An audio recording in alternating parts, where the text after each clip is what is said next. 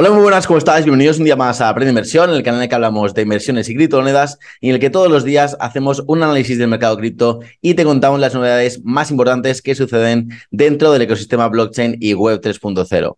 Hoy tenemos un muy buen día para el mercado, ya que estamos subiendo en torno al 5% del mercado cripto específicamente, con Bitcoin subiendo incluso un poco más, un 8% y acercándose ya a 21.000. Así que vamos a, vamos a hacer un repaso de todos los gráficos, vamos a ver lo que nos va a disparar la semana que viene, que va a ser eh, como poco mucha volatilidad, ya que tenemos eventos muy importantes y vamos también a comentar las noticias más interesantes del día de hoy.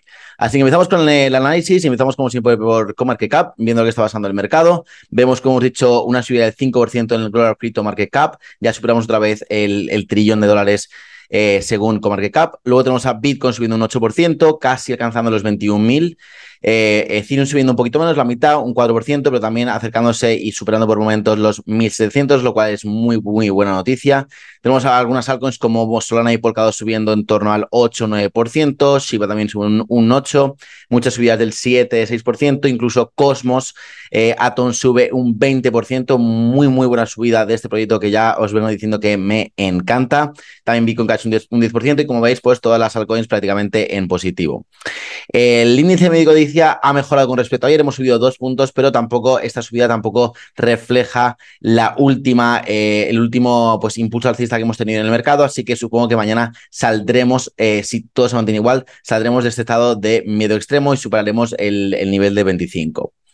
En el gráfico de Bitcoin, pues eh, ya veníamos comentando que esta zona era muy, muy importante. Empezaba aquí la zona de del, eh, baja del rango lateral en el que estamos, que va desde los 18.8 prácticamente hasta los 17.6. Y bueno, aquí justo en la parte alta de, la zona baja eh, hemos visto un rebote, como ya lo, ya lo habíamos visto en esas tres, ocasiones, y hemos visto un rebote con muchísima fuerza hacia los casi 21 mil dólares, como vemos aquí. Ahora la clave es cerrar por encima de los 20.500 más o menos, eso sería lo, lo, ideal, faltan todavía 13 horas, así que puede pasar de todo, para luego ya eh, ver una continuación e ir pues primero a por la, por la media móvil de 50 y luego ya a por esta zona alta del rango. Ya os dije que em, cuando estamos en un rango lateral, cuando, cuando vamos para arriba, cuando estamos en la zona alta, todo el mundo ya piensa que ya lo vamos a romper y que nos vamos a los 30.000. Y cuando estamos aquí abajo, todo el mundo piensa que lo vamos a romper y nos vamos a los 14.000. Pero esto es un rango lateral y lo más probable en un rango lateral es que se siga respetando y es que cuando se llega a la zona baja hay un rebote y cuando se llega a la zona alta pues haya una caída. Así que muy atentos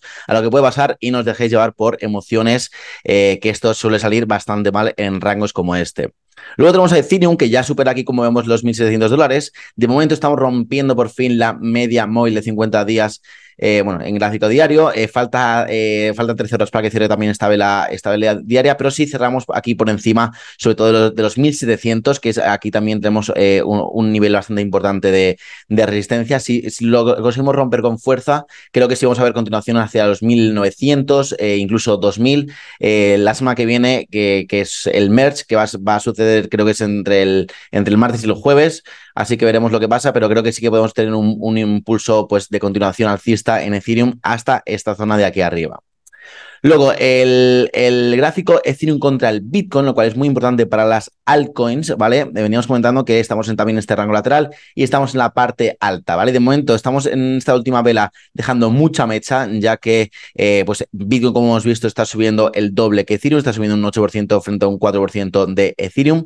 Así que de momento no conseguimos eh, romper esta zona. De hecho, está, este movimiento alcista está perdiendo un poquito de fuerza con toda esta mecha que está dejando, pero cuidado con Ethereum porque se viene el merge y de repente puede ver una subida bastante, bastante fuerte Ethereum. Y si rompemos esta zona con fuerza, yo diría que de aquí a finales de año, a las próximas semanas, meses, vamos a decir corto plazo, o sea, eh, medio plazo, eh, sí que podemos atacar este nivel de los 0,12 Bitcoin, lo cual significaría eh, pues un relief rally para todas las altcoins, ¿vale? Más cosas, más gráficos. Vale, tenemos aquí el Crypto Total Market Cap, que ya lo veníamos comentando en gráficos semanal, el cual es el, pues, el más importante para el, el Total Market Cap. Eh, veíamos que era el, de momento el único gráfico que había aguantado la media móvil de 200 semanas, ¿vale? Tanto Bitcoin como Ethereum lo habían roto a la baja, pero el Crypto Total Market Cap no lo había hecho, se había apoyado aquí eh, pues de la misma manera que lo había hecho pues en, en 2020, aquí también en 2019 y como veis es un pues eh, un apoyo bastante fuerte para, para, el, precio. Y hemos visto aquí lo mismo, veíamos un rebote justamente aquí en los 893 y hemos visto enseguida pues un rebote aquí, un, eh, un impulso alcista bastante fuerte hasta, los 996 eh, y eso me hace pensar que podemos ver continuación en este rebote hasta por lo menos este nivel aquí del 1.14, lo cual significaría una subida en el mercado del 15%, lo cual no me sorprendería nada a corto medio plazo.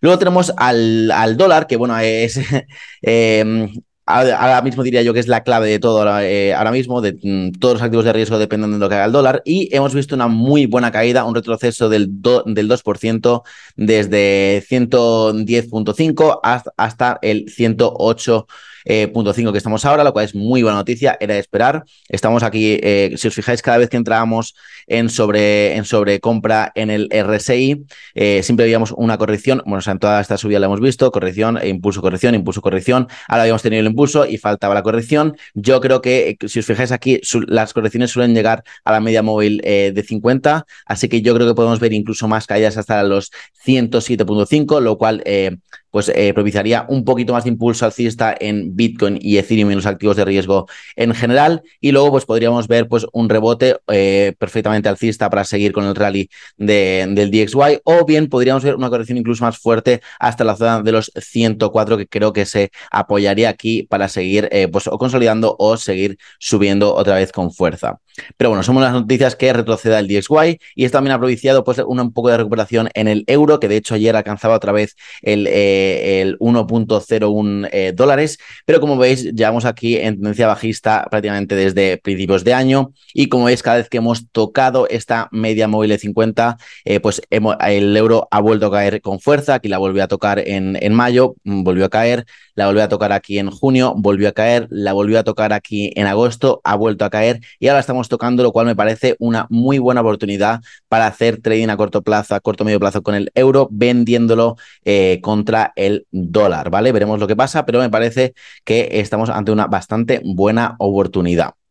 Luego, más cosas. Vamos a ver eh, el calendario económico para la semana que viene, ya que todos los viernes vamos a mirar un poco eh, de cara a la semana siguiente qué podemos esperar. Y bueno, vemos que es, una, es una semana bastante, bastante importante. Tenemos de primeras el, el martes, tenemos el CPI, eh, los datos de inflación en Estados Unidos de agosto, lo cual va a ser muy, muy, muy importante. Se espera, acaba de salir el forecast que sea de 8.1%. el anterior fue de 8.5%. Veremos, ojalá eh, sea por debajo de lo esperado, porque eso se podría dar incluso un, repunte bastante, bastante más eh, fuerte al mercado. Luego también tenemos la actualización de Ethereum, el esperado merge, la transición de Proof of Work a Proof of Stake, que va a ser entre el 13 y el 15, o sea, entre el, eh, pues el martes, el miércoles o el jueves, depende un poquito de, de cómo va la red y del número de bloques que se vayan validando y creando.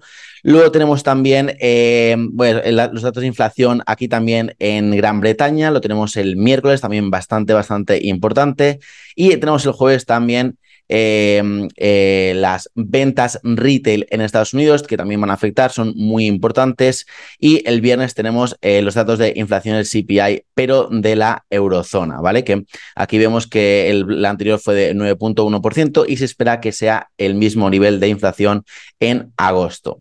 Así que nada, eh, esto es el calendario para la semana que viene. Vamos a ver las noticias más importantes del día de hoy. La más importante es que Fidelity Investments ha anunciado que va a lanzar un servicio de trading de Bitcoin para sus clientes retail a partir de noviembre, lo cual es muy, muy, muy positivo. Hay millones y millones de personas en Estados Unidos que utilizan Fidelity y personas que probablemente invertirían en Bitcoin eh, si, si Fidelity les diera la oportunidad, pero que eh, pues por H y por B, pues ahora mismo no, no están capacitados, no, no les interesa descargarse Coinbase, entender cómo funciona una wallet, etcétera, etcétera. Y si Fidelity puede darles este servicio y puede hacer eh, la inversión en, en, Bitcoin, pues fácil para todos, eh, creo que va a ser muy bueno para la adopción de, de las criptomonedas y para que vuelva a entrar un poco de dinero en el mercado, que llevamos unos meses que no para de salir. Luego tenemos un, hackeo, el hackeo de la cuenta de Instagram de, Sandbox del proyecto de Metaverso, que ha sido hackeada y los hackers lo que han intentado es, uno, han intentado realizar un sorteo falso en el que tú tenías que pues, conectar tu wallet y, para participar y pues obviamente si la, si la conectabas te iban a robar todo lo que, todo lo que tuvieras ahí. Y luego también da una cosa que nunca había visto yo, que es el alquiler de los NFTs de, de Board Club por 40 Ethereum más, o menos. Y bueno, este, el Board Club más o menos cuesta, eh, floor price está ahora mismo en 70 y pico Ethereum. Eh, y entonces lo que estaban intentando eh, los hackers es contactar a gente que tuviera fotos de Borella Club y decirles que se lo alquilaban durante 24 horas para un evento de no sé qué, que les iban a pagar 40 Ethereum. Entonces la oferta era, te pago 40 Ethereum, tengo tu Borella Club durante 24 horas y luego te lo devuelvo. ¿Vale? Entonces espero que nadie haya, picado con estas cosas, pero vamos, eh, si lo han hecho, pues obviamente eh, no se lo va a devolver nadie ese, ese, NFT y lo puede dar por perdido. Y luego también tema de hackeos, tenemos por fin buenas noticias, que es que Estados Unidos ha conseguido recuperar 30 millones robados eh, en el hackeo de Axie Infinity, que se realizó pues a principios del de año 2022 y fue realizado por el grupo de hackers eh, Lazarus, que es un, eh, son coreanos y bueno, son bastante conocidos. Y aún así, esto representa eh, apenas un 5% de los fondos totales robados, ya que se robaron más de 600 millones de dólares, el mayor o no sé si uno de los mayores hackeos en la historia de las finanzas descentralizadas. Así que buenas noticias, han colaborado el FBI, algunas agencias de, de analítica de blockchain, así que me parece muy, muy buenas noticias. Anunciado durante el evento, eh, un evento de Axie Infinity, así que bueno, menos mal que van recuperando un poco y a ver si pueden recuperar el total de los fondos eh, Así que nada, esto ha sido todo por hoy. Espero que te haya gustado este análisis diario. Si ha sido así, dale like, suscríbete al canal y compártelo con toda la gente que crees que le puede gustar este tipo de contenido. Y nada, como siempre, muchas gracias por estar ahí, que tengáis un muy buen fin de semana. Nos vemos el lunes y os mando un saludo para todos.